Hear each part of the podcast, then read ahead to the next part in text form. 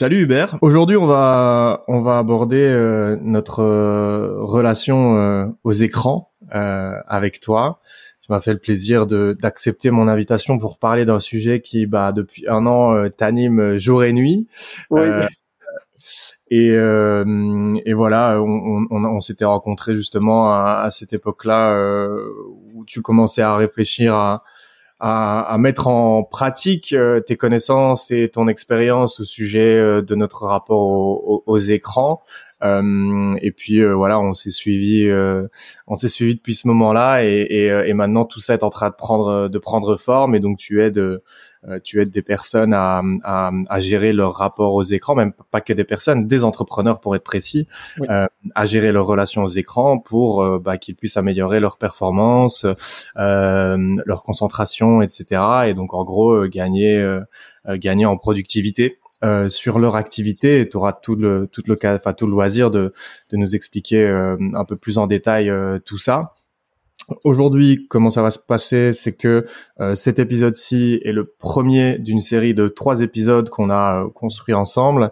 Euh, donc pour ceux qui écoutent cet épisode-ci, il y aura une deuxième partie et aussi une troisième partie. Comment ça va se passer? Ben, Dans ce premier épisode, on va d'abord parler de euh, ton parcours, ton histoire personnelle, de comment est-ce que tu en es arrivé euh, finalement à devenir un passionné et mm. maintenant un expert euh, des, des écrans. Et puis on parlera de pourquoi les écrans nous attirent autant, quels en sont les dangers, etc. En deuxième épisode, on parlera des conséquences néfastes et négatives des écrans sur notre productivité et sur notre bien-être. Et en troisième épisode, on aura un, un, épisode axé sur des conseils concrets et actionnables pour reprendre le contrôle sur euh, sa consommation euh, et son usage des écrans. Voilà, comme ça, c'est pour poser le cadre. Et euh, ce que je veux bien en introduction de, de, cet épisode, c'est bah, tout simplement que, que tu te présentes. Et puis voilà, on va dérouler comme ça. Bah, Merci, euh, merci de ton invitation, Gabriel. Ça me fait super, super plaisir. Et, et comme tu l'as très bien résumé, on, on avait échangé, donc euh, ça va me permettre de, de, voir à quel moment on s'était rencontrés et, et, de prendre un petit peu de hauteur. Mais du coup, euh, moi, j'ai fait une école de commerce, école de commerce dans les nouvelles technologies, parce que j'ai toujours adoré ce, ce côté très stimulant, très novateur de, des, de, bah, justement du monde de l'ingénierie, de tout ce qu'on peut faire. C'est incroyable. Et puis, euh, je me lance de façon assez classique, commerciale, côté manager. Dans l'IT, c'est le côté un peu euh, école d'ingénieur.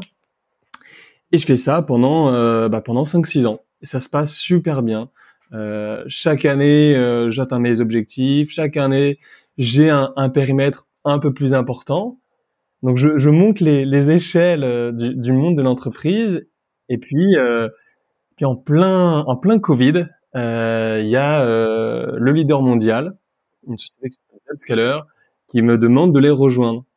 Euh, et donc je dis bah banco, c'est le, le, time to market parfait pour les pour les rejoindre. Mais le problème, c'est que je les rejoins euh, et ça va très très vite. Euh, c'est un peu la Champions League du, du, du monde du, du commerce. Euh, et en fait, je tiens je tiens pas très bien. je suis tellement lessivé en fin de journée que bah, du coup, je vais sur les écrans le, le, soir pour décompresser, sachant que toute la journée, c'était Zoom sur Zoom sur Zoom, mail sur mail sur mail, euh, call avec les potes puisqu'on peut pas se déplacer, en tout cas très très peu. Hein. on fait juste un petit un petit pâté de maison euh, histoire de, de, promener le chien. Et en fait, euh, je me couche plus tard, à 23 heures, puis minuit, puis une heure, parce que je suis sur les écrans, j'ai besoin de relâcher la pression. Et puis le lendemain, du coup, je suis plus fatigué, je suis moins concentré, je suis moins productif. Du coup, je me couche plus tard. Et en fait, là, ce qui se passe, c'est que j'explose en plein vol. Euh, je me prends un, un gros burn-out dans la tronche, mais, mais bien violent. C'est-à-dire que euh, pendant six mois, je suis arrêté, incapable de, de, travailler. Et ça a tellement été violent que pendant, euh, plus de deux mois, deux mois et demi, incapable de, de toucher un écran, portable, ordi, télé, tellement j'avais le, le cerveau qui avait, qui avait fondu. Et ça a été, euh, ça a été euh, puissant, à la fois parce que physiquement ça a été et, psychologiquement c'était très violent, mais parce que pour la première fois de ma vie, je n'ai pas touché un écran et, et on se rend pas compte de ça, mais on est au 21e siècle et tout le monde le fait. Même si on n'aime pas trop la technologie, il y a le, le portable, même un, un, Nokia 3210. Là, c'est 000. Donc j'ai vécu quelque chose euh, par accident qui n'existe pas dans nos sociétés, euh, nos sociétés en, en Occident ou euh, même ailleurs. Et en fait, je me suis rendu compte de, de, de, du temps que je me faisais voler, de l'éparpillement cérébral et le, euh, j'étais satellisé entre guillemets. Euh, et ça a été une expérience incroyable. Et, et à ce moment-là, quand j'ai commencé à, à, aller mieux, donc au bout de, au bout de trois mois, trois mois et demi, je suis tombé sur un reportage qu'on qu'on connaît tous un petit peu si on s'intéresse aux, aux, écrans, qui est euh, Social Dilemma, derrière nos écrans de fumée. Et là, pendant une heure et demie, j'ai fait non, non, non, c'est ça en fait. Et là, ça a été une épiphanie. Et je suis tombé ensuite sur un autre bouquin, Deep Work, on en parlera très probablement, qui est euh, en gros comment être plus concentré, pourquoi être plus concentré dans, notre économie euh, du, du, savoir et comment être plus heureux en étant concentré. J'ai fait non. Et chaque page, pareil, épiphanie, épiphanie, épiphanie.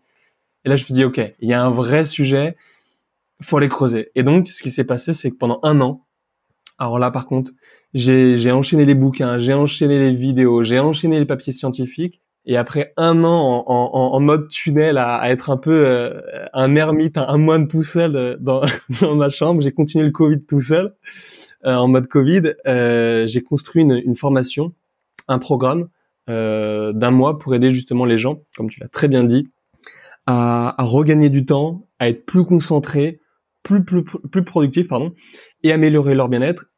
Tout ça avec un axe, changer son usage des écrans. Et donc l'idée c'est pas du tout de euh, de supprimer les écrans, c'est juste d'avoir un, un, un, meilleur usage, un, un, usage plus intentionnel pour en tirer le max en termes de, de productivité et de bien-être. Ok, je vois, intéressant. C'est un sujet, euh, c'est un sujet intéressant et c'est un truc euh, moi qui, qui me concerne aussi, euh, d'autant plus avec une personnalité addictive euh, comme comme je l'ai et euh, un, des antécédents d'addiction à la cocaïne, donc un, un, système de la récompense et de la motivation qui a été fortement déréglé par la prise par la prise de substances, qui s'est stabilisé avec le temps, mais j'ai quand même toujours cette sensibilité aujourd'hui à tout ce qui peut être addictif tout ce qui libère une quantité de dopamine. Euh, on, on, verra sûrement par la suite que au niveau des écrans, il n'y a pas que la dopamine et que bon, il y a, y a, des choses à préciser par rapport à tout ça. Mais euh, tu vois, moi, quand j'ai pris la parole sur les réseaux sociaux euh, euh début 2023 euh, pour parler des addictions, euh, ça a explosé. Je m'y attendais pas à ce que ça explose comme ça. Euh, et euh, un post explose, cartonne, le deuxième aussi. Euh, donc euh, beaucoup euh, et d'interactions et de commentaires, ce qui implique, bah en fait, tu, je suis rentré un peu dans une spirale, tu vois, une spirale infernale de vouloir répondre à tout le monde, de gérer la messagerie, de répondre. Il y avait en plus de ça des invitations médias, donc tu vois, ça chamboule un peu dans ton programme et comme tu veux pas laisser passer le train, bah tu dis bon tant pis, le l'intervention le, le, sur CNews, c'est à 11 heures du soir, ben je l'accepte parce que tu vois. Donc tout ça, ce sont des des euh, choses associées à, à l'utilisation du numérique avec euh, la partie buzz finalement euh, et, euh, et, donc je pense que c'est euh, l'intensité maximale en termes euh, d'utilisation des réseaux sociaux le le, le euh, c'est ce, truc de la récompense que que moi j'ai vécu et constaté et qui s'il y a des gens qui utilisent LinkedIn ou d'autres réseaux sociaux qui de, manière proactive pour leur business, etc. À mon avis, ça va parler à, d'autres personnes parce que bah parce qu'en fait, on le ressent dans son corps, on ressent euh, le, que, le corps peut se contracter, on va avoir une nervosité augmentée, on va moins bien dormir parce que ça ça aura tourné toute la journée dans dans, la tête. donc à, divers degrés, ça c'est un exemple, euh, mais à divers degrés, euh, le numérique peut être impactant euh, pour nos vies. Et, euh, et moi, dans, dans, mes souvenirs, le, le dernier truc où j'ai senti que c'était violent et que ça pouvait vraiment faire basculer un équilibre de vie ou un rythme ou une, bah, ça a fait sauter mon mes routines, etc. Et puis après, il m'a fallu jusqu'à trois, quatre jours pour pour tu vois pour pouvoir redescendre. Et ce côté un petit peu addictif où quand tu fais un premier buzz et que ça explose, le prochain poste, tu dis bon, il, il faut qu'il ait le même niveau, quoi. Et donc en fait, tu rentres dans une spirale. et j'ai eu la chance grâce à mon, mon passé euh, de, de, dans, dans l'addiction, euh, de pouvoir repérer assez rapidement euh, tous ces mécanismes-là. Ça m'a quand même pas empêché de rentrer, de mettre, euh, tu vois, de gravir les premières marches de ce, de, de cette spirale-là. Mais j'ai, mais après j'ai dû arrêter. Enfin, pendant une, là, ça fait quelques semaines où je, je, publie de manière tranquille et des fois je laisse passer une semaine et demie, deux semaines sans publier parce que j'ai pris conscience qu'il fallait que je stabilise et que j'organise euh, cette présence sur les réseaux sociaux. Euh, donc euh, voilà, c'était juste pour donner un exemple en fait de ce à quoi ça peut ressembler et à quel point ça peut vraiment déséquilibrer déséquilibrer notre vie sur le plan professionnel, mais il y a aussi l'usage du côté personnel. donc l'utilisation qu'on en fait tous les jours. Du coup ça ça m'amène à, à, la question euh, dont, on, dont on va parler dans cette euh, dans cet épisode. Euh, pourquoi est-ce que euh, on est autant euh, attiré par les écrans? Pourquoi est-ce que c'est aussi attractif? Il y a des, je sais qu'il y a des, des, facteurs biologiques. Il y a aussi un intérêt de cette industrie à nous garder le plus longtemps sur les plateformes. Et là, je te laisse la parole parce que c'est c'est ton sujet et on a tous envie d'en savoir plus. Bah, tu l'as très bien dit en fait, il y a deux grands facteurs qui, qui expliquent pourquoi euh, les écrans sont aussi attractifs, pourquoi malgré nous, on, est toujours attiré. Euh, c'est qu'on a des prédispositions biologiques euh, qui sont accentuées, euh, deuxième, deuxième facteur, par le business model, par la construction de, de ces outils. Euh, et les deux combinés bah, fait que en moyenne, tu vois, par exemple, on passe trois heures et demie par jour sur, sur, notre portable et que en moyenne, on va passer 6-7 heures par jour sur les, sur les écrans. Tu vois, tout de suite, là, une stat qui, qui pop-up dans, dans mon esprit. On se plaint toujours de passer trop de temps devant les écrans, mais les Français passent 60% de leur temps libre devant un écran, tu vois. Donc c'est vraiment qu'il y a quelque chose de particulier euh, qu'il faut essayer de comprendre. Donc, bah, je, je, rentrons directement dans, dans le sujet. Euh, sur les facteurs biologiques, en fait, il y en a quatre. Le premier, c'est qu'il y a un besoin d'information. On a vraiment, vraiment besoin d'aller chercher de la, de l'information. C'est vraiment une sorte de nourriture. On verra ce que ça, ce que ça, ce que ça révèle. Un besoin de nouveauté, un besoin de, connexion. Et, dernier sujet, notre hypersensibilité à l'aléatoire. Et on verra dans la, dans la deuxième partie sur la façon dont on construit, sont construit les plateformes, comment ils, exploitent en fait euh, cette, cette hypersensibilité à l'aléatoire. Euh, le premier point, j'avais dit le besoin d'information. Euh, ça peut sembler tout bête, mais euh, il faut vraiment comprendre que pour nous, êtres humains, l'information, c'est comme de la nourriture, littéralement. C'est de la survie, quoi. Ah, mais vraiment. En fait, il y a, y a deux ingénieurs, ou plutôt, excuse-moi, un neuroscientifique et un psychologue qui s'appellent Adam Gasly et Larry Rosen. Ils expliquent, je cite, les êtres humains font preuve d'un besoin inné de partir à la recherche d'informations de la même façon que les autres animaux se mettent en quête de nourriture. Cette faim est aujourd'hui assouvie à un degré extrême par les progrès technologiques qui rendent l'information hautement accessible. En fait, faut se rendre compte qu'à l'époque, dans, dans la petite savane, c'était celui qui allait chercher de l'info, comprendre comment ça se passait, où était le puits, la bouffe, etc., qui avait les meilleures chances de survie. Et celui qui restait assis tranquille sur, euh, sur son petit talus, bon bah ça pouvait être compliqué pour lui. Et, et c'est ancré biologiquement en nous.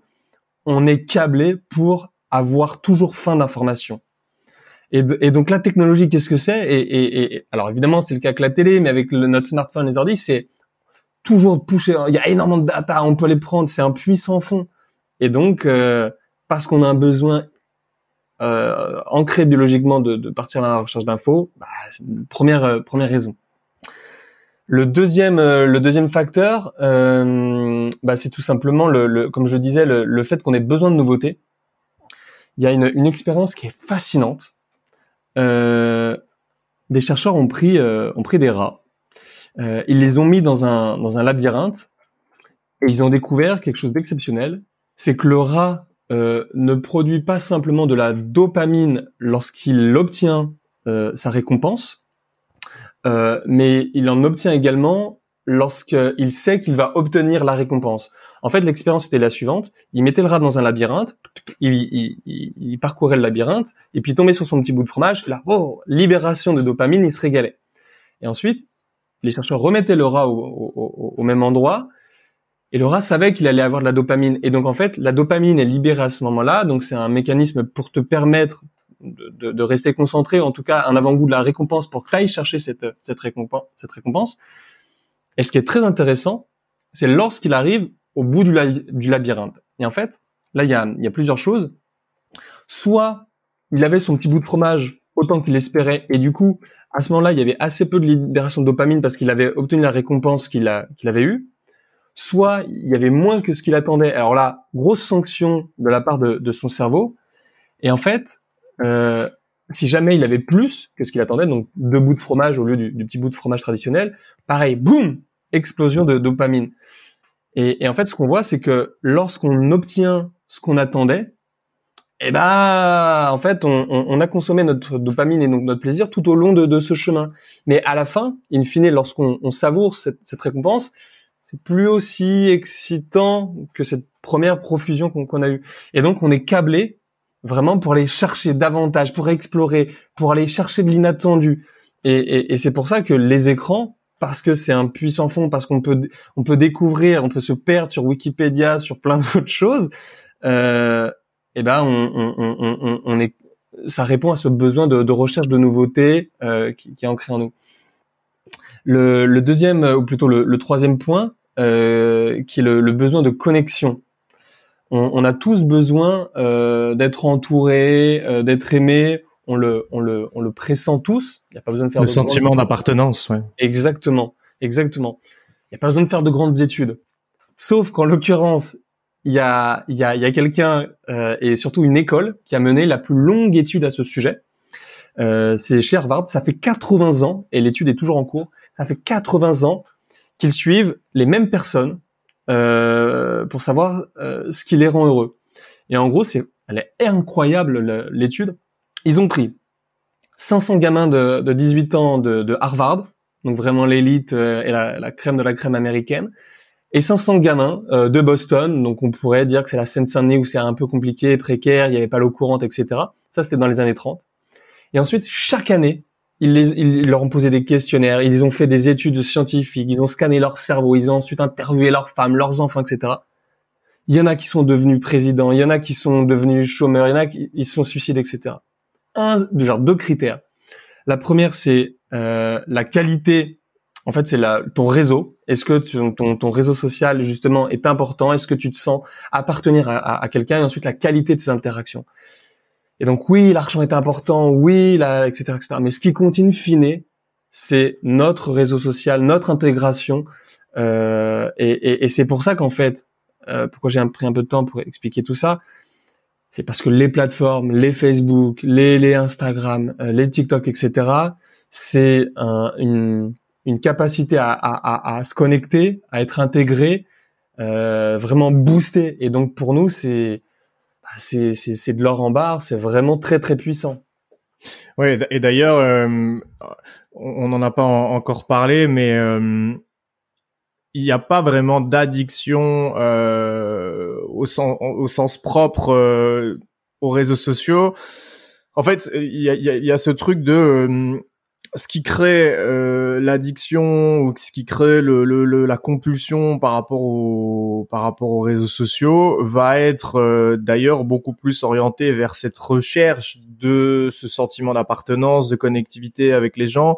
Et, et, surtout chez les jeunes et les adolescents, c'est euh, le point névralgique de cette surconsommation des réseaux euh, parce que quand tu as la solitude, l'exclusion au groupe, des difficultés à t'insérer à l'école, dans ta famille, etc., on va se réfugier sur les écrans et ces relations, on va dire, euh, euh, parfois réel et, et, et, numérique, mais parfois même juste numérique et superficiel, etc. Avec un avatar sur sur une plateforme ou bien un personnage caché derrière cette, cette, image numérique. Et dans les, les trucs que j'ai lus sur justement cette addiction entre guillemets, puisque euh, on n'est pas, euh, on, on, met cette addiction-là un peu hors catégorie par rapport à des addictions aux substances ou aux comportements. Euh, en tout cas, c'est en train d'être discuté. Voilà, c'est en train de. Il y a, pas quelque chose de clair et défini sur est-ce que c'est une addiction ou pas. En tout cas, il y a des comportements addictifs euh, et, euh, et c'est en grande partie euh, chez les jeunes et même chez les moins jeunes ce sentiment d'appartenance, cette euh, sensation qu'on a accès à tout son réseau dans son téléphone qui fait que on va y revenir. Et d'ailleurs, les personnes qui nous écoutent ou enfin voilà, je pense qu'on peut, si on réfléchit euh, connecter assez facilement euh, cette euh, sur notre surconsommation des réseaux avec la validation de l'autre, euh, comment les autres nous perçoivent, quelle image est-ce qu'on dégage en ligne. Donc il y a vraiment ce rapport en fait intime avec notre image, notre estime de nous, ce sentiment d'appartenance. Et en fait, quand on y réfléchit, on se rend compte que c'est une très très grosse composante en fait de de, de notre surconsommation aux, aux réseaux sociaux ce que tu dis est très intéressant et pour, euh, pour aller dans, dans ton sens, il y a hum, un, penseur euh, qui est considéré comme l'un des, l'un des plus brillants au XXIe siècle, qui s'appelle Jonathan Haidt, et qui travaillait avec le gouvernement américain pour faire des préco justement, pour essayer d'améliorer ce, sujet. Genre, le rapport qu'on a aux écrans et plus précisément aux réseaux sociaux. Et, et lui est plutôt clair sur le sujet. Il dit, en tout cas pour les adolescents, compte tenu du besoin viscérale euh, de, de relation, de connexion à cet âge-là. De reconnaissance. Quelqu'un de formé, qui tient bien sur tes pieds, tu te cherches, tu crées, tu es en phase de construction d'identité. Euh, plus le fait que cérébralement tu n'es pas encore tout à fait terminé sur le contrôle de toi-même, etc. Puisque c'est des phases qui se, en tout cas des parties de ton cerveau qui, se, qui, qui, qui, qui finissent d'être sédimentées un petit peu plus tard. Il préconisait au gouvernement d'interdire l'accès aux réseaux sociaux jusqu'à l'âge de 16 ans. Parce que un, un, un, un adolescent a, a, de par ses caractéristiques, euh, son développement aura beaucoup plus de mal à se contrôler qu'une personne qui a 25 ans, 30 ans, etc. C'est ça, beaucoup plus de vulnérabilité. Je me permets de faire le parallèle avec la, la consommation de drogue ou même les addictions comportementales. Euh, c'est que euh, le, le, la maturité cérébrale homme-femme, la moyenne se situe à 25 ans. Mhm. Euh, c'est à partir de euh, cet âge-là que euh, le cerveau est arrivé, que toutes les parties euh, arrivent à connecter correctement ensemble, etc. Et c'est d'ailleurs pour ça que si on voulait être précis, donc toi tu parles par exemple des 16 ans pour le pour les écrans.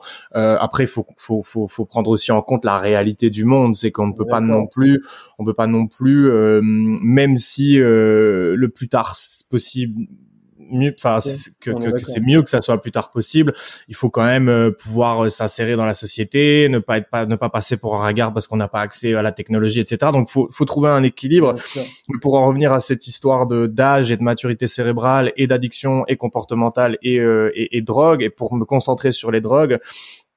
Il y a 70% des humains qui n'auront jamais touché à une drogue avant leurs 21 ans, n'y toucheront probablement jamais de leur vie.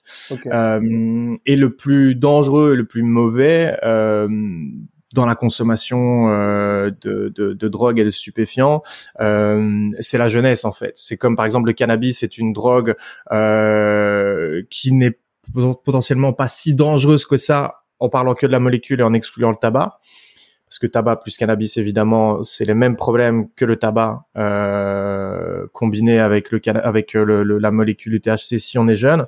Et, euh, et donc l'important c'est euh, de, de s'il y a prise ou consommation c'est de retarder le plus tard possible la consommation pour ces raisons de maturité cérébrale. Et en fait, c'est euh, euh, à ce chiffre impressionnant, c'est que, que ouais, 70% des, des, des personnes qui, qui ne touchent pas à une drogue avant leurs 21 ans n'y toucheront probablement jamais de leur vie. J'ai l'impression qu'il y a un peu le même le même truc vis-à-vis des écrans dans cette vulnérabilité à développer un comportement addictif aux, aux écrans on, y reviendra très probablement par la suite, mais je, fais une petite parenthèse de, de, 30 secondes parce que je la trouve euh, intéressante.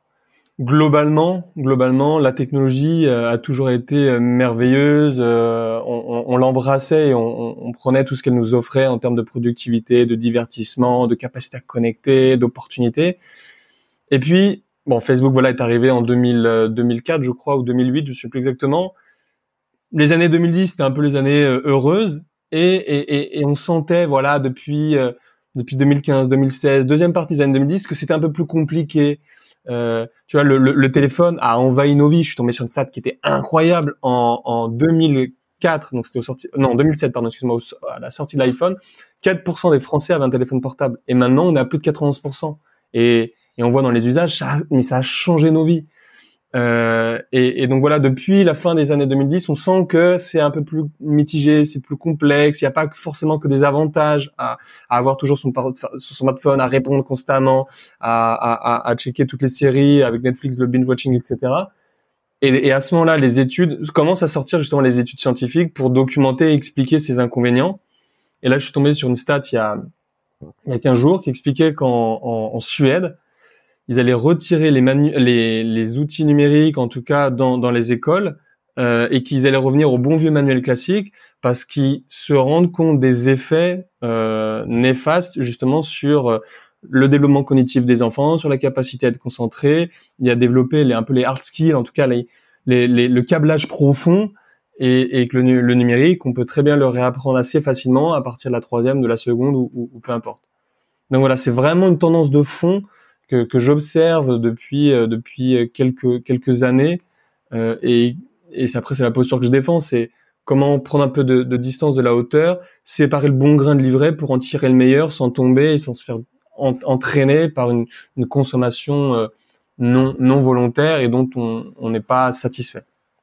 Ouais c'est ça et avant, euh, avant ce, ce, quatrième point euh, sur euh, l'hypersensibilité à, à l'aléatoire, qui fait partie des, des, facteurs biologiques dont on a parlé, qui nous rendent plus vulnérables et, et sensibles à l'utilisation des écrans, je me souviens de cette euh, de, de, cet article euh, et de cette communication qui avait été faite, qui avait, qui avait, carrément fait le tour du monde, de ces dirigeants de la Silicon Valley, qui sont les créateurs et les fabricants, euh, concepteurs, enfin qui sont les personnes qui fabriquent les objets qu'on a dans nos mains, les Steve Jobs, les, les Bill Gates, etc. Enfin des gens de cette trempe-là qui avaient dit que ils interdisaient l'accès aux produits qu'ils fabriquent à leurs enfants en connaissance de cause mmh. de ces euh, de ces euh, de ces problèmes négatifs. Donc euh, dire les, les, gens qui nous mettent ça dans les mains et qui on le verra par la suite justement dans le deuxième point sont très conscients de ce qu'ils nous mettent dans les mains et de l'impact que ça peut avoir. Et d'ailleurs ça sert leur intérêt. Euh, même, même eux, euh, dans, dans, entre quatre murs à la maison, euh, prennent des dispositions parce qu'ils savent très bien les dangers que ça peut comporter, quoi. donc, ouais, je, je veux pas devancer le, le point 2 de, de, de, de cet épisode. Va sur l'hypersensibilité à l'aléatoire et après, tu pourras dérouler sur sur l'industrie et on pourra commencer à taper taper des méchants. il y a les good cop et les bad cop. Là, ça va être la, section euh, bad cop dans, dans, James Bond. Euh, alors, l'hypersensibilité à l'aléatoire, c'est euh, pareil une expérience qui est fascinante. Un, psychologue qui est considéré comme l'un des plus brillants, en tout cas le plus brillant par ses pairs, qui s'appelle Skinner. et qu'est-ce qu'il a fait? Ben, En fait, il a mis un, pigeon dans une cage. Il y avait une petite pédale. Et à chaque fois que le pigeon appuyait sur la pédale, il y avait un peu de nourriture qui tombait évidemment, il se régalait, il appuyait quelques fois, et puis un peu comme nous, on va pas manger toute la journée, donc il s'en est désintéressé assez assez rapidement. Et le coup de génie qu'il a qu'il a eu pour découvrir comment fonctionne profondément, c'est de dissocier l'acte de la récompense. Concrètement, c'est plus parce que le pigeon appuyait sur la pédale que la nourriture tombait. En fait, ça tombait de façon aléatoire. Et alors là, le pigeon est devenu fou. C'est-à-dire qu'en fait, euh, là où il pouvait appuyer 4-5 fois euh, dans, dans, dans l'heure, il appuyait jusqu'à 200 fois par heure. Parce qu'en fait, la récompense était dissociée de l'acte. Il disait, oh là là, lorsque la récompense est là, j'ai, il y a quelque chose à les comprendre. Là, là, là, là, je suis sur quelque chose qui a de la valeur pour moi. Et en fait, on pète des câbles. Lorsque la récompense est aléatoire, on devient vraiment accro à cette récompense et à l'acte qui permet d'obtenir cette récompense. Donc c'est vraiment, euh, je pense que les auditeurs commencent à sentir du coup comment euh, les fabricants euh, des, des, plateformes, des réseaux sociaux utilisent cette faiblesse. Mais voilà, on est vraiment ultra sensible à, à l'aléatoire. Oui, justement, euh, ça me fait penser à un, ça me fait penser à un truc. Euh, euh, tu as donné des exemples avec le besoin d'information, euh, le fait que ce soit ancré en nous et que ça, ça avait des utilités, une utilité sociale, de développement, etc., voire même peut-être de pouvoir grâce à cet accès à l'information. avec le besoin de nouveautés aussi, besoin de connexion. Ici, avec l'aléatoire, euh, l'exemple concret de euh, sur le terrain, parce que je disais, les gens vont sentir un petit peu, voir arriver le truc, mais euh, je, je, commence et, je te laisse compléter. Par exemple, aujourd'hui, le format par excellence qui réunit un max de points euh, un max de points qui joue sur euh, justement ces facteurs biologiques, la dopamine et compagnie, c'est les formats short ou les formats reels ou d'ailleurs on dit reel ou reel, reel je pense. Euh, mais c'est c'est l'idée, c'est que sur 10 contenus sur lesquels tu vas swiper, il va en avoir deux ou trois pourris, il va en avoir un ou deux excellents qui correspondent parfaitement à ce que tu as envie de chercher, et puis d'autres qui vont être en demi-teinte comme ça entre tes intérêts profonds et des choses qui t'intéressent moins bien, et c'est peut-être la porte ouverte vers un nouveau sujet, etc. Et en fait, c'est ça, le, la recherche la recherche de nouveautés et puis l'aléatoire. Donc en fait, là, même moi, en, faisant l'analyse en direct, euh, je me rends compte que les quatre points euh, et le besoin de connexion qui est inhérent à l'utilisation propre du, du, du réseau social. Mais donc dans ces shorts là, tu vas avoir euh, la photo du chat euh, qui bon, t'intéresse un petit peu mais t'intéresse pas plus que ça, un truc complètement hors sujet et un truc grave dans ton sujet. Et ben c'est ça qui va euh, stimuler stimuler le cerveau et provoquer en tout cas appuyer sur cette recherche enfin sur cette sur l'aléatoire quoi et qui va te rendre plus sensible avec un, un, un, point plus supplémentaire qui va peut-être permettre de, du, du, coup de faire la, la, la transition, c'est que lorsque tu as passé autant de temps sur ces plateformes et que ces plateformes savent exactement ton usage, savent exactement qui t'es, ce qui t'intéresse, ils vont te pousser derrière du contenu, mais alors, mais alors, mais alors sur mesure aux, petits oignons. Et en fait, euh, plus tu passes de temps, plus en fait ils te connaissent et, plus ils disent ok, bon j'ai un petit Gabriel en face de moi, il ressemble à exactement ça, ça, ça.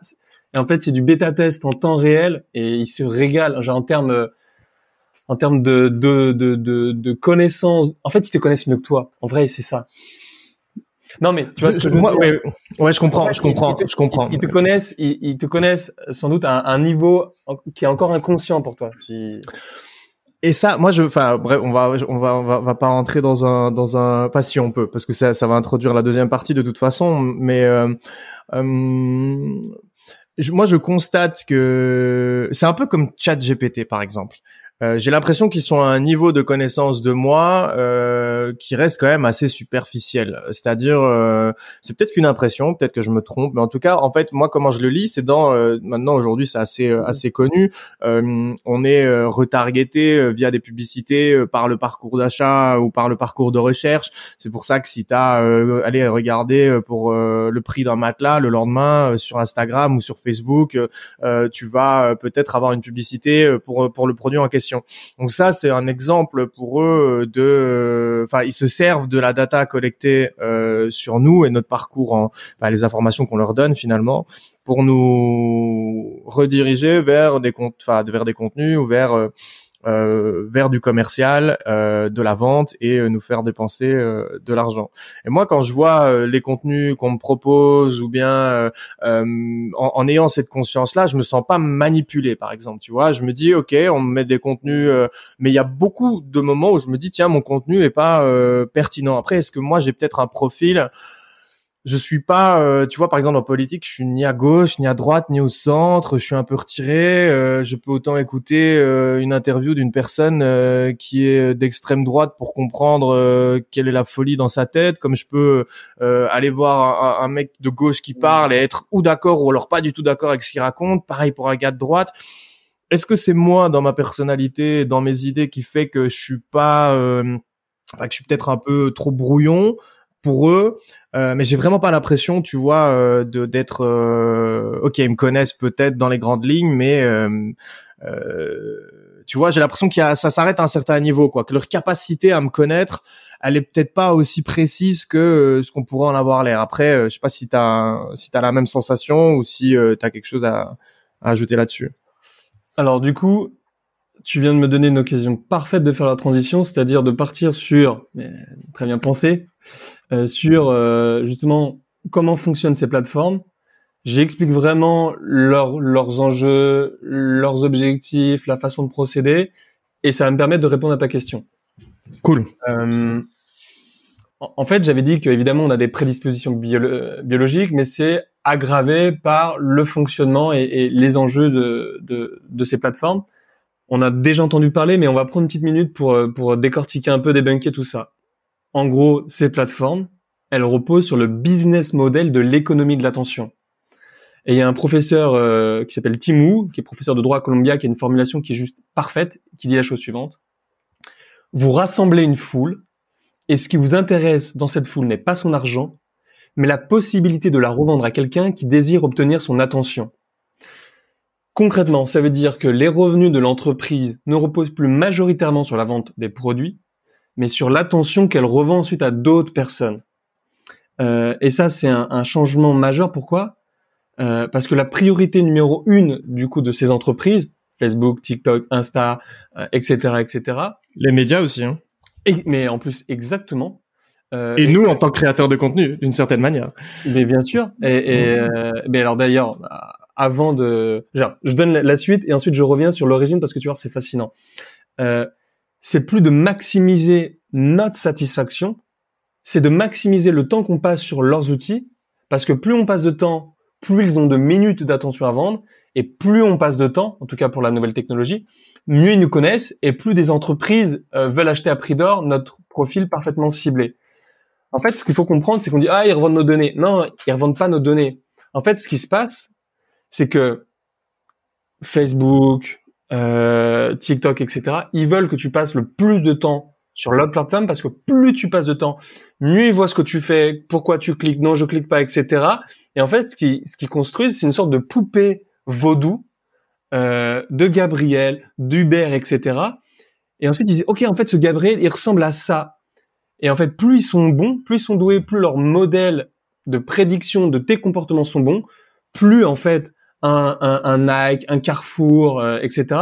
va dire ok, vu que moi ce que je veux c'est que lorsque je mets un, budget, il y a un, changement de comportement qui à l'œuvre, parce qu'en vérité c'est ça. Et c'est pour ça que ces plateformes veulent faire te, rester le, le, plus longtemps parce que comme ça leurs modèles prédictifs sont les meilleurs. Tu vois ce que je veux dire? Donc en gros, c'est ça qu'ils vendent. Ils vendent pas de la donnée, ils vendent l'agrégation de ces données pour construire le modèle type et ensuite être capable de dire à ces entreprises qui ont des budgets de pub, de dire venez chez moi, j'ai les meilleurs modèles prédictifs et si vous dépensez votre argent chez moi, vous aurez le meilleur retour sur investissement. Et du coup, ça me permet de répondre à ta question qui est, je comprends pas, j'ai l'impression d'être mal ciblé.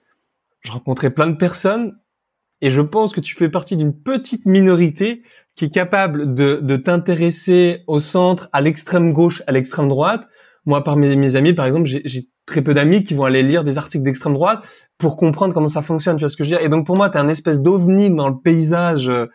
Euh, en tout cas, euh, mais je dirais même pas profil moyen, je dis de la globalité, tu vois, de d'intéresser à ce point de vue. Je pense que tu es quelque chose d'un peu insaisissable et du coup, je pense que le retargeting ou le ciblage, il est pas évident pour toi. Tu vois ce que je veux dire? Ouais. Ouais, je, en fait, comme je comme je suis pas à la place des autres, je sais pas à quoi ressemble euh, leur euh, leur, leur retargeting sur eux, je sais pas à quoi ressemble leur chemin euh, parcours utilisateur sur sur tu vois sur les sur internet, Google, Facebook, etc. Donc je sais pas comparer avec quelqu'un d'autre, mais par contre quand j'entends un petit peu les stratégies, la manière dont ils se servent de toutes ces données, etc. j'en vois les prémices par exemple avec les paires de chaussures. moi, les chaussures, c'est un, un c'est un objet euh, qui compte beaucoup pour moi parce que j'ai des, problèmes de santé au niveau du dos, des jambes, etc., les pieds plats. Donc euh, moi, je passe des fois des heures à trouver euh, des chaussures faites dans certains matériaux, m'assurer que la semelle est assez dure, que ça tient bien les chevilles, etc. Donc je passe beaucoup de temps sur le sujet des chaussures. Donc forcément, Google, Facebook, enfin, ils repèrent que c'est un sujet qui m'intéresse. Mais dans le dans le retargeting, ils sont complètement à la masse. Je veux dire, ils, sont complètement à la masse. Ils me proposent euh, des marques à la con ou ils me proposent des, des baskets, euh, euh, tu vois. Et je repère le chemin qu'ils font. Je, vais sur des baskets qui sont jolies et d'extérieur au design, à la mode, etc. Des des, des, des, des, modèles remasterisés des années 80-90 comme c'est beaucoup à la mode aujourd'hui. Mais je vois que sur Instagram, ils, ils vont me retargeter, me proposer ce genre de publicité Mais le problème, c'est qu'ils comprennent pas comment il me faut un truc de qualité. Euh, tu vois que moi c'est pas l'extérieur que je veux, c'est la qualité. Alors que je passe des heures sur des sites qui m'expliquent mmh. comment entretenir les chaussures, euh, qu'est-ce qu'il faut pour la posture, semelle droite, est-ce qu'une semelle inclinée c'est bon ou pas pour le dos, etc. Tu vois ce que je veux dire? C'est à ce niveau-là où moi je me dis, s'ils voulaient vraiment être pertinent pour une cible comme moi, euh, en plus, ils ont accès à la faux, quoi. Enfin, je veux dire, moi, Google, euh, enfin, mon, adresse email est, est connectée, donc en termes de, cookies, en termes de, enfin, tout ça, ils sont censés l'avoir. Après, peut-être que c'est pas, je suis pas le profil euh, le plus intéressant pour eux, ou est-ce que juste ils ont pas accès à ça, ou est-ce que je passe entre les mailles du filet, j'en sais rien. Mais voilà, c'est un exemple précis pour dire, euh, en vrai, s'ils voulaient, et ils m'aideraient en plus. Enfin, tu vois, il, il, m'aiderait, euh, il m'aiderait et euh, et ça serait un vrai apport de valeur pour eux que de me présenter des marques qui correspondent à mes recherches précises, nichées euh, bon, si jamais vous êtes euh, créateur de marque ou euh, euh, voilà, vous savez où me trouver maintenant. Mais mais tu vois ce que je veux dire en fait, c'est moi je me je me rends pas compte parce que parce que sur des besoins précis, je vois qu'ils me retargetent mal. Après j'ai aussi la casquette du marketeur, du marketeur, de connaître un petit peu la mécanique, etc. Donc j'ai j'ai une conscience de ça qui est peut-être plus élevée que la que la moyenne pour pouvoir me dire, bah en fait voilà, je, je, je, enfin ce que je disais par rapport à moi et mon profil, de d'avoir l'impression que voilà, j'étais peut-être pas, j'étais peut-être pas très bien, euh, très bien ciblé ou que je comprenais pas trop bien comment ils pouvaient s'en servir. Mais parce que j'avais fait l'effort euh, et, et l'exercice avec Facebook parce que en fait, ils collectent tout et en fait, quand tu télécharges ton historique sur ce qu'ils savent sur toi, c'est abracadabra. c'est hallucinant en fait, c'est hallucinant. Mm. Hmm. Moi, ce qui me fait le plus peur, euh, comme ça, on peut revenir sur la sur le, sur sur le sujet. Ce qui me fait le plus peur, c'est euh, euh, c'est d'un point de vue méta en fait, parce que là, on parle d'un point de vue micro, on parle on parle d'un point de vue micro de ce qu'ils pourraient savoir sur nous, euh, avec plus ou moins de détails, etc.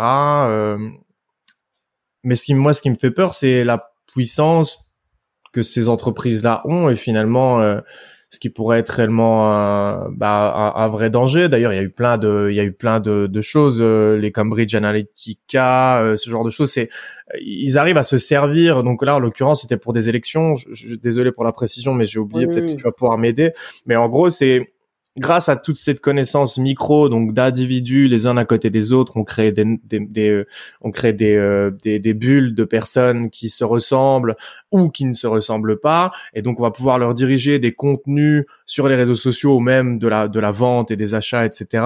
en fonction de leurs intérêts, dans des espèces comme ça de nasses de, de personnes, et ça peut avoir une, une influence euh, qui peut changer la face du monde, quoi, faire tourner la planète d'un quart de tour juste parce que ils ont l'accès à toute cette connaissances accumulées euh, et donc euh, finalement on pourrait presque dire ben voilà en France euh, telle région peut être ciblée pour changer les élections aux États-Unis telle région tel type de personnes qui vont à l'église ou pas etc et c'est moi c'est là que je vois plutôt le gros danger. En vrai le ciblage etc comme on en parlait avant personnellement moi je m'en fous un petit peu. Euh, c'est pas une bonne chose d'ailleurs mais je, aujourd'hui, je m'en fous un petit peu. Mais ce qui me fait plus plutôt peur sur ces grosses machines-là, euh, c'est euh, c'est c'est que si jamais un jour euh, tu avais un Zaza comme on en a eu dans les années 14-18 et 40-45, qui accédait à, à, toutes ces informations-là, potentiellement, il pourrait il pourrait faire tout exploser, quoi même même parce que je rebondis sur sur tes deux sur les deux sujets qu'on qu'on aborde à savoir l'économie de l'attention et donc l'évolution des perceptions à la fois d'un point de vue business mais, mais surtout politique et, c'est à mon sens le sujet qui se pose à nous. C'est-à-dire euh, en fait l'économie de l'attention et les plateformes qu'on utilise elles, elles veulent pas faire de nous des néo-nazis ou des communistes dans, comme dans les années dans les années 150 en fait pour eux l'enjeu c'est juste de changer un petit peu la perception pour un petit nombre. Et en fait juste petite évolution de perception pour entre guillemets un, petit nombre, en fait, ça vaut des milliards et des milliards d'euros dans, dans, dans la partie euh, business. Et en fait, ça vaut des directions politiques complètement différentes sur la partie politique. Je te donne un, un, exemple, ou plutôt deux exemples qu'on avait vus. En tout cas, parce que j'ai regardé avec grand intérêt euh, Cambridge Analytica. Euh, C'était le cas évidemment avec Trump euh, ou auparavant avec Obama, où en fait tu vas regarder, tu, tu peux targeter un niveau mais infiniment précis, euh, et tu peux faire des fausses campagnes et créer des changements parce qu'on parle à chaque fois de 2-3% et c'est ça qui te fait partir de l'autre côté. Et donc en vrai, on va pas être confronté, je pense, au futur Hitler. C'est juste des, des gens ou Jair Bolsonaro au, Brésil. Ça se joue à pas grand chose et c'est ce changement qui peut te faire prendre des directions assez, assez puissantes où je trouve que le, cas est encore plus éloquent. C'était euh, dans un pays, euh, au, je sais plus, c'était le Botswana, j'ai plus le pays, je suis désolé, mais il y avait deux types de populations. Euh, il y avait des populations euh, afro, euh, afro, alors c'est pas américaine, on va dire plutôt africaine, et d'autres qui étaient plutôt indiennes. Euh, ils se sont rendus compte, en tout cas le candidat, tu vois, de parti politique indien, s'est dit, ok, comment je peux y arriver? Ils sont allés voir Cambridge Analytica, ils lui ont dit, ok, c'est pas compliqué. La, la, culture du respect de l'ordre est beaucoup plus présente euh, en Inde. Euh, donc, on va créer en fait un mouvement. Ils avaient créé un mouvement, c'était de, de rébellion pour dire, je suis contre l'autorité. Et qu'est-ce qui s'est passé? C'est que tous les jeunes sont embrassés, ont, embrassé ce mouvement. Et donc les jeunes africains ont dit je vote pas, etc. Les jeunes indiens disent ah non non je je peux pas. Les parents disent et c'est comme ça qu'il a gagné. Et tu vois, à chaque fois on parle de de peut-être centaines de milliers ou mais en fait après tu prends des directions vraiment vraiment opposées. Ouais, donc juste pour euh, reposer le, contexte de Cambridge Analytica, en fait, c'est une société qui analysait euh, qui analysait des euh, euh, bah, ces informations euh, et elles avaient accès à ces infos justement via euh, via les plateformes dont on parle et elles, elles, les traitaient avec intelligence artificielle, le, comment dire, allez les, les, programmes qui analysent des, des algorithmes, etc. et qui permettaient justement de repérer et l'emplacement et la personnalité des gens et donc de pouvoir cibler certains contenus devant certaines personnes lors de campagnes électorales, mais pas que, pour pouvoir modifier les comportements, les intentions de vote, etc. Euh, voilà, c'est juste pour euh, au cas où quelqu'un euh, n'avait pas suivi, reposer le reposer le truc. du coup, après cette petite, on va dire parenthèse que j'ai initiée. Je, veux bien que tu, tu rentres dans les enjeux business. de, tu vois, de, on, a un peu parlé hein, du business model déjà, de l'économie de, de, de l'attention, mais après là dedans, il y a encore plein de petites choses qui se qui se précisent, plein plein de petits euh, plein de petites choses dont tu vas dont tu vas nous parler. Bien sûr. Eh ben, du coup, on comprend lorsqu'on comprend comment fonctionne le business model de l'écommunication, à savoir plus tu passes de temps, plus il gagne d'argent. Et eh ben en fait, le, le but de Facebook, d'Insta, de TikTok, etc., c'est de te faire passer. Donc, en gros, qu'est-ce qu'ils ont fait? Ben, Ils sont allés voir des, des, des scientifiques pour leur expliquer ou pour comprendre comment fonctionnait le cerveau et, et, et, en fait, ils ont construit ces plateformes autour de la libération de, de la dopamine, donc un peu notre sucre qui, bah voilà, hein, qui, qui, qui, nous fait plaisir, qui décuple notre sensation de plaisir, euh, et, et, nous faire rester plus longtemps. Et, et c'est allé tellement loin qu'il y a nos dictionnaires ont évolué, et depuis 2014, en tout cas aux États-Unis, il y a le terme dark pattern qui existe et qui est un, un, un anglicisme pour dire on design intentionnellement les produits pour les rendre euh, addictifs. Donc tu vois, le, on en a vraiment conscience. Euh, c'est un vrai terme, euh, un, vrai terme.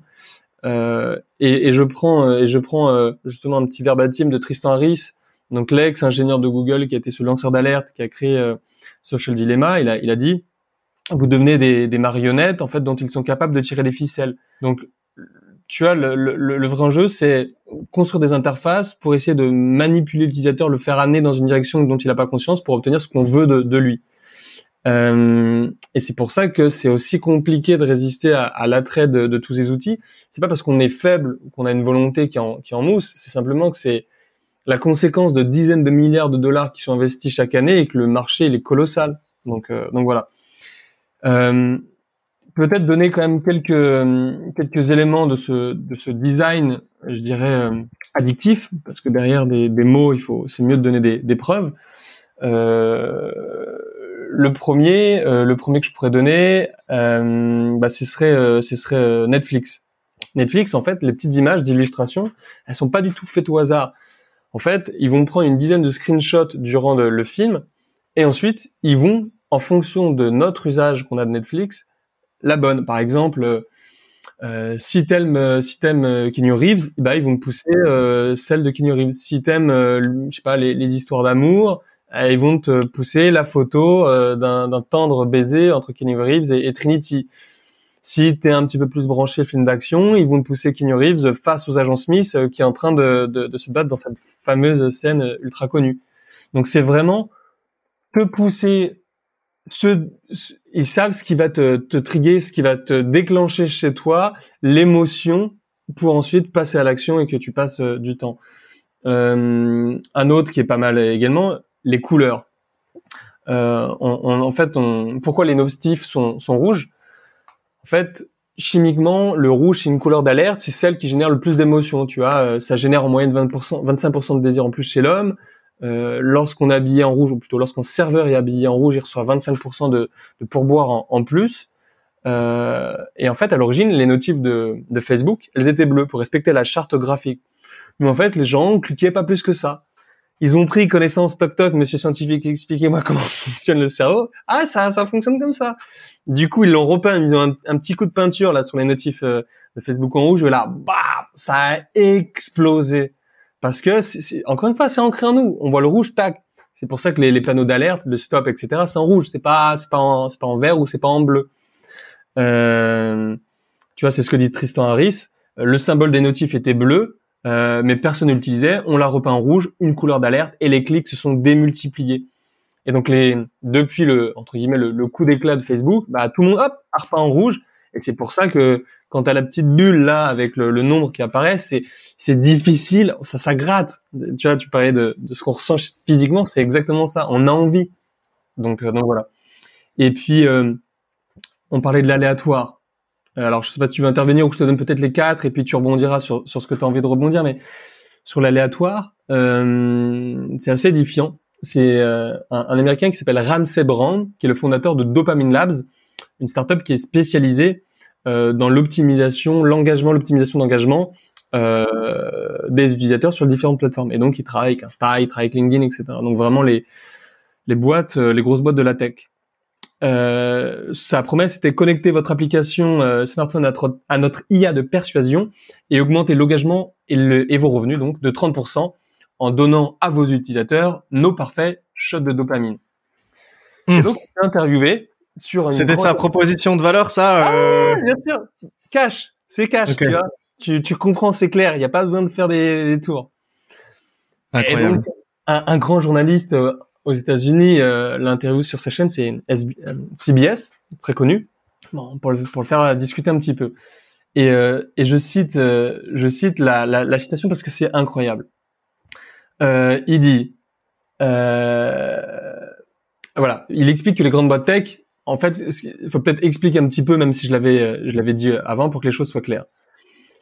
Il dit qu'en fait, les grandes boîtes tech omettent de vous signaler la présence de notifications pour vous donner à certains moments toutes ces notifs, les rendre aléatoires et vous rendre accro. C'est ce qu'on disait sur le pigeon qui est hypersensible à, l'aléatoire.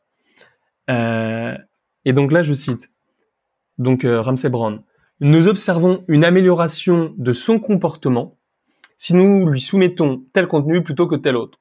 Vous participez aux côtés de millions d'autres utilisateurs volontaires à une série d'essais maîtrisés qui se déroulent en temps réel. Et là, le journaliste incrédule lui demande, mais en fait, on est tous des cobayes? Et lui répond, je cite, Vous êtes des cobayes, des cobayes dans leur cage, qui appuient dans l'espoir de recevoir des likes en retour, et les fabricants exploitent ces données pour vous garder avec eux. Bon bah voilà, fin de la discussion. Drop de mic, bah c'est c'est carrément ça, c'est carrément ça et on en revient à l'introduction où je disais que moi j'avais euh, senti euh, un petit peu les dangers et l'impact de LinkedIn euh, en ayant touché du doigt un peu ce après quoi après quoi tout le monde court, c'est-à-dire euh, de d'avoir de la visibilité et de l'attention. Et euh, donc on est en plein dans on est en plein dans ce sujet-là. Et, euh, et quand on, on, se rend compte que même des personnes qui n'ont pas spécialement d'audience ou qui postent rarement, etc., sont dans l'attente d'avoir un résultat dès qu'ils communiquent sur Internet. Quoi, c'est assez fou. c'est assez fou. Ouais. J'avais vu quelqu'un, et aussi un des éléments. Je me suis dit, ok, il y a quelque chose. un un chef d'entreprise sur LinkedIn, gros, grosse grosse visibilité, doit faire partie, je sais pas, du top 50 sur euh, des voices sur LinkedIn. Il t'explique que pareil, tous ses posts c'était des trucs à 1000 likes, 2000 likes, etc. Et il te dit, je postais le matin et en fait, j'attendais, j'étais, je voulais les likes, etc. J'étais en rendez-vous, en réunion d'équipe, mais j'étais tendu comme une arbalète. Je regardais que mon que mon smartphone et en fait, le pilotage de ma boîte partait complètement sur C'était pas Grégoire Gambato qui a parlé de ça. Exactement et, là, je me suis dit comment comment quelqu'un d'aussi bien câblé, d'aussi rationnel, qui a monté une belle boîte, mais peut ressembler à un camé genre perte de contrôle total alors que t'es au bureau, t'as rien pris, pas de substance, et tu sens que t'es en train de foutre ta tôle euh, par terre, quoi. Hmm. Donc là, je me suis dit, ok, il y a quelque chose à aller creuser, c'est pas normal. Donc, euh, donc voilà. Et puis, euh, puis pour finir, un dernier sujet, et je trouve que c'est encore plus éloquent, tu m'avais tendu une perche, mais ça s'appelle la, la Walden School of Peninsula aux États-Unis, donc bah, en Californie, pour les pour les petits enfants de de, de des C-level, donc des, des, cadres dirigeants de Google, de Facebook, d'Apple, et eh ben ils les mettent dans des écoles où il y a pas d'écran. Pourquoi mhm. Parce que à cet âge-là, tu as besoin de d'acquérir des compétences profondes, euh, la lecture, voilà, et, la mise en perspective, le raisonnement, la synthèse, etc. T'inquiète pas, la technologie, tu verras plus tard lorsque tu auras terminé à 17 ans, etc. Ou si tu le fais à la maison, je suis là et je, et, je cadre. Euh, hmm. Déjà, le gamin de 2 ans, il va, il va ouvrir euh, YouTube pour mettre Peppa Pig. T'inquiète pas, à 16 17 ans ou 18 ans, tu, tu, tu, tu seras maîtrisé très très vite. Ce qui est le plus important, c'est la couche basse, la couche profonde, le raisonnement, etc. Et puis ensuite, les outils, ça reste qu'un outil. Et, et tous ces cadres dirigeants qui construisent ces produits, ont vu les effets sur eux et veulent que leurs enfants soient des écoles sans, sans technologie. Et après, euh, je donne un, autre, un autre exemple. Guillaume Jasselot, qui est un Français, un ingénieur, qui a construit, euh, co-construit euh, l'algo de recommandation YouTube. Donc c'est l'algo qui nous pousse les petites vidéos qu'on voit sur le, le, côté, qui est très performant parce que c'est 70% des vidéos qui sont consommées sur YouTube. Ce que nous pose YouTube, 70% des vidéos sont, sont consommées de cette manière lui demande s'il utilise, il dit ah non non non non moi j'utilise pas, hein. je sais comment ça fonctionne, je sais que je peux me retrouver dans un vortex et me faire euh, attraper par euh, attraper le bras euh, et, et, et, le clic, je peux avoir le clic facile, donc je mets des trackers ou plutôt des bloqueurs et je n'utilise pas l'algo parce que je sais comment ça fonctionne et je me connais moi-même. Et, et, donc voilà, ou, une nana qui s'appelle Léa Pirlam, qui a co-construit le bouton j'aime de chez Facebook, elle dit ah non non non non, moi je traite pas en direct, moi je prends quelqu'un qui gère mon compte parce qu'elle a créé une boîte, je, je crée quelqu'un, genre j'ai recruté quelqu'un pour gérer parce que je ne veux pas l'avoir en direct. Je sais ce que ça produit chez moi. Je hmm. sais, comme Grégoire Gambetto, le la glissade que je peux avoir. Donc, euh, donc j'ai pas de valeur à le gérer en, en direct. Voilà. Bah ouais, mais ça, moi, ça va être un de mes objectifs euh, principaux avec euh, les réseaux sociaux. Euh, donc là, je suis en train de de, de, de, de mettre en place plein de choses pour euh, développer le podcast dans les dans les prochaines semaines prochains prochains mois euh, pour euh, le professionnaliser et euh, pouvoir bah, que ce soit une source de revenus mm. qui me permette de vivre et de, de, commencer à décrocher un petit peu du, du freelancing pour me concentrer à fond sur la partie la partie média et moi, avec ma personnalité, euh, je suis incapable d'être euh, présent euh, et à la fois sur LinkedIn et à la fois gérer mes mails pour mon activité, gérer les SMS du privé ou enfin les SMS, les, les, messages, la messagerie du privé, etc. et en plus d'être sur Instagram et par exemple d'avoir, imaginons la newsletter. Enfin, je suis il y a des gens qui vont avoir cette capacité un peu de garder un équilibre en étant dans, dans ce chaos du numérique. mais pour moi, je sais que c'est impossible euh, et donc ça, ça fait partie de mes priorités euh, financières. Ça va être de d'avoir euh, le budget d'abord nécessaire euh, pour euh, pouvoir déléguer la partie production, la partie opérationnelle de publication des épisodes, etc. et directement après, ça va être la gestion, quoi, le community management de de la publication des posts, parce qu'en fait le truc c'est même en utilisant un, outil euh, qui permet de, de, gérer plusieurs plateformes à la fois, c'est quand même jamais à 100% pratique. Tu dois quand même retourner sur la plateforme pour liker, commenter ce genre de trucs. Et, euh, et c'est un peu un dilemme pour moi parce que, enfin, ouais, c'est ça, c'est un un peu, un peu frustrant parce que je suis dans, dans une activité où euh, le, la personnalisation est très importante. Euh, moi, je veux me rendre disponible pour les gens qui vont m'envoyer des messages, etc. Donc, plus qu'un autre, je vais aller répondre à chaque personne parce que une personne qui te dit merci sous un poste est peut-être une personne qui euh, a une problématique d'addiction et donc pour qui la réponse au message est, est très important. donc déjà, il y a un équilibre que je vais devoir trouver par rapport à ça, mais par contre sur la gestion des réseaux sociaux, là, ouais, la gestion opérationnelle, quand publier et compagnie, je vais devoir déléguer ça le plus rapidement possible parce que 30 euh, ou 40 minutes sur un réseau social sans euh, partir en, en cacahuète, c'est possible. Mais si je répète l'opération deux, trois fois par jour ou plusieurs fois par semaine, bah il y a au moins une fois euh, sur deux ou une fois sur trois ou euh, ça va me faire partir complètement ailleurs et donc je vais perdre une heure ou deux parce que je vais tu vois me laisser déconnecter je vais me laisser euh, euh, je vais me laisser emporter dans dans dans dans sur des shorts. Enfin tu vois imagine je, je, je publie un short mon short arrive dans le dans le fil d'actualité je regarde mon short pour voir si tout se passe bien bam, j'ai le réflexe de swiper. Je passe sur le deuxième, qui a rien à voir, et le troisième. Et une demi-heure après, je suis toujours là. Et le problème, c'est que des fois, ça peut complètement ruiner une après-midi, faire baisser ton énergie, etc. Euh, euh, donc du coup, euh, du coup, ouais, gros sujet, gros sujet pour.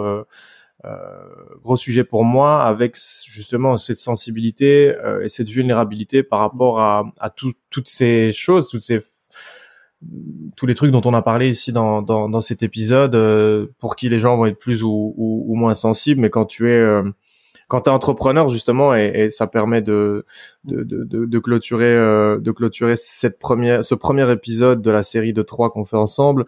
Euh, quand tu es entrepreneur c'est un vrai sujet c'est un vrai sujet et c'est d'ailleurs ça que que tu traites euh, avec euh, bah, ton accompagnement aujourd'hui et c'est justement pour aider à gérer ce genre de ce genre de choses et pouvoir se servir euh, du numérique de façon efficace et, et de gommer un maximum les aspects négatifs pour ne pas se laisser avoir et, et, et, gagner en productivité et en organisation etc quoi ouais e-, exactement en fait ce que ce que je dis toujours en tout cas l'une des lignes directrices qui guide bah, mon métier tous les jours, c'est de, c'est de se dire en fait, il n'y a pas de entre guillemets de bonne ou de mauvaise usage dans l'absolu en termes de durée, en termes de, de plateforme. La seule question qui vaille, c'est est-ce que l'usage que tu as est aligné avec ton métier, ton profil, ton équilibre de vie, c'est-à-dire est-ce que je suis célibataire seul à la maison, est-ce que j'ai une copine, est-ce que j'ai des enfants, etc. Et, c'est pour ça qu'on me dit ah ben alors euh, du coup qu'est-ce que je c'est c'est quoi un bon usage? Non non non. En fait il faut discuter je te pose énormément de questions sur euh, qu'est-ce qui est gênant pour toi, etc. Et ensuite on creuse et ensuite on définit ensemble. Souvent ça prend une heure et demie, deux heures pour définir un, bon mode de vie, une bonne relation avec la technologie pour Gabriel, mais qui sera pas la même pour Hubert, qui sera pas la même pour Paul, qui sera pas la même pour Karim, etc., etc. Et, tout l'enjeu, en effet, c'est de d'éviter, en tout cas si on passe du temps devant les écrans, c'est-à-dire plus de 5 heures, 6 heures, voilà, etc., smartphone, ordi, de croire que c'est pas la seule force de sa volonté qu'on va avoir bon usage. On est dans des dans des vies qui se digitales de plus en plus. C'est herculéen et utopique de croire que c'est par notre seule volonté. C'est impossible. Si tu que sur ta volonté, tu feras un marathon un jour, un marathon deux jours et après tu seras explosé avec les jambes par terre et tu vas scroller pendant je sais pas combien de temps. Donc non. Hmm. Et, il faut mettre. Ouais, voilà. C'est de mettre en place des, des outils qui permettent de cadrer pour éviter de des, en tout cas qui mettent des garde-fous pour éviter de, de déborder et de, de, réfléchir à tête reposée sur pleine conscience. Qu'est-ce qui me permet d'en tirer le meilleur en termes de productivité et de bien-être? Et euh, ok, et donc du coup pour euh, pour terminer, euh, qu'est-ce que euh, là les, les, quelques personnes que que tu as accompagnées ici ces dernières semaines, ces derniers temps, c'est c'est quoi les gros les gros résultats Qu'est-ce qui change J'ai vu passer, on en a parlé juste avant de lancer le podcast, mais j'ai vu passer des posts de personnes que tu as, tu citeras son nom parce que je je je, je voudrais pas l'écorcher, mais quels sont les résultats après ton accompagnement? Qu'est-ce que ça permet concrètement de tu vois de de de de, de changer finalement? Une réponse ensuite une traduction en des bénéfices ou plutôt des résultats concrets. En fait, c'est l'intentionnalité, c'est-à-dire que à chaque fois que tu vas utiliser la technologie, c'est parce que tu l'as décidé et parce que tu sais que t'en tires une vraie valeur. Tu vois, tu te fais jamais attraper le bras et tu mais qu'est-ce que, qu'est-ce que je fais en fait, c'est même pas ce que je veux. Dit autrement, en moyenne, les gens gagnent une heure, regagnent une heure par jour. Euh, ils s'estiment 50% plus concentrés, je sais pas, 50% plus concentrés. Ils s'estiment en moyenne 50% plus productifs. Genre, c'est des trucs de fou parce que en fait, tout le temps que tu pouvais perdre, tu le regagnes. Ensuite, quand ils sont concentrés, ils sont vraiment ultra concentrés, ultra focus. Il y a des méthodes également d'organisation de son agenda, de sa planning par rapport à sa concentration qui permet d'être ultra ultra productif. Et surtout, les gens, pareil, ils ont augmenté leur, leur bien-être de 50%. Je sais pas si on se rend compte, c'est des changements de vie, mais mais colossaux. Mais parce qu'en fait, le digital prend une telle place dans nos vies que si tu travailles sur cette variable, ben en fait, tu as des changements euh, incroyables, incroyables. Et, et, et l'enjeu, c'est vraiment, et, c'est pour ça que ça prend beaucoup de temps entre guillemets. Voilà, je parlais d'une heure et demie, deux heures pour comprendre quel est, bon ce, quel est ce bon rapport avec, la technologie. Mais lorsque tu fais ces, ce fine tuning, ces, ces, réglages fins pour vraiment euh, t'intéresser à l'autre et dire, euh, ok, tu devrais utiliser comme ça, etc., etc. Les changements, mais ils vont même au-delà de, de mes espérances les plus folles. Moi, je pensais que ça allait un petit peu améliorer. Ouais, franchement, je suis un peu plus concentré, je me sens plus productif, un peu mieux. Et quand tu prends des vraies métriques et que tu, tu demandes aux gens de mettre des chiffres sur ce qu'ils ressentent, mais c'est le jour et la nuit. Et moi, je suis plusieurs des hommes. En tout cas, moi, c'est un vrai plaisir. Ça roule. Bah écoute, euh, Hubert, on va on va clôturer ce, ce cette première partie euh, ici euh, et on se retrouve euh, on se retrouve très très vite euh, pour aborder le deuxième épisode ensemble sur bah les conséquences néfastes des, des écrans justement faire un petit peu le, le pont entre les sujets qu'on a abordés aujourd'hui et la suite. Je te remercie encore d'être passé sur le podcast. Où est-ce qu'on peut te retrouver si quelqu'un est intéressé de d'en apprendre plus sur le sujet euh, de la concentration et de la productivité, euh, tout en bah, tout en gérant euh, sa, sa, consommation des écrans? Où est-ce qu'on peut te retrouver, Victor Victor, bah, Hubert, désolé. À, quelques lettres près, on y était. le plus simple, LinkedIn. Tu ouvres ton LinkedIn et tu tapes Hubert de Saint-Louvent. Et, tu verras mon nom et, et tu peux t'abonner ou m'envoyer un petit message. J'aime beaucoup échanger. Ou alors euh, tu tapes euh, Hubert de Saint-Louvent Digitox et tu peux taper Substack, qui est une plateforme d'envoi d'email, et comme ça tu recevras une petite pépite tous les 15 jours. C'est vraiment les deux moyens, Hubert de Saint-Louvent sur LinkedIn et sur Substack, et, voilà. Ok, ça roule. Euh, merci Hubert, et on se dit à très vite. À très vite. Ciao ciao Gabriel.